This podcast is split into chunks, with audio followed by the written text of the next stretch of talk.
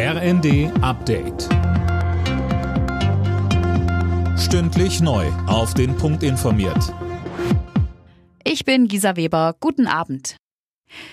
Bundesgesundheitsminister Lauterbach fordert einen europaweit einheitlichen Umgang mit den steigenden Corona-Zahlen in China.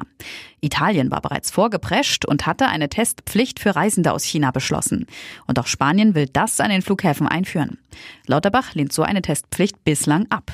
Die Varianten, die wir derzeit sehen, sind bekannte Varianten und somit also wäre die eigentliche Gefährdung durch neue Varianten zum jetzigen Zeitpunkt nicht zu erwarten. Lauterbach kündigte ein europäisches Variantenmonitoring an den Flughäfen an, um Virusvarianten frühzeitig erkennen zu können. Möglich seien stichprobenartige Tests.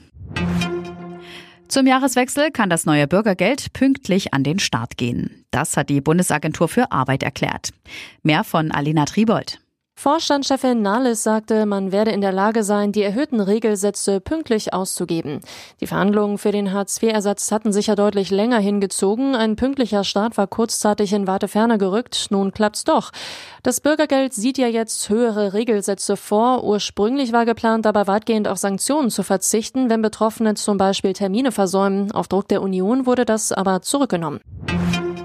Die Verbraucherschützer von Foodwatch fragen nach dem Verbleib von männlichen Küken. Seit dem Schredderverbot vor knapp einem Jahr wisse nicht einmal der Zentralverband der Geflügelindustrie, was mit den Küken passiert, heißt es. Foodwatch vermutet, dass die Küken im Ausland geschreddert werden. Noch nie seit Beginn der Wetteraufzeichnungen hat die Sonne in Deutschland so lange geschienen wie dieses Jahr. Laut deutschem Wetterdienst gab es im bundesweiten Schnitt 225 Sonnenstunden. Es könnte auch das wärmste Jahr gewesen sein. Das weiß der DVD aber erst Anfang Januar, wenn alle Daten vorliegen.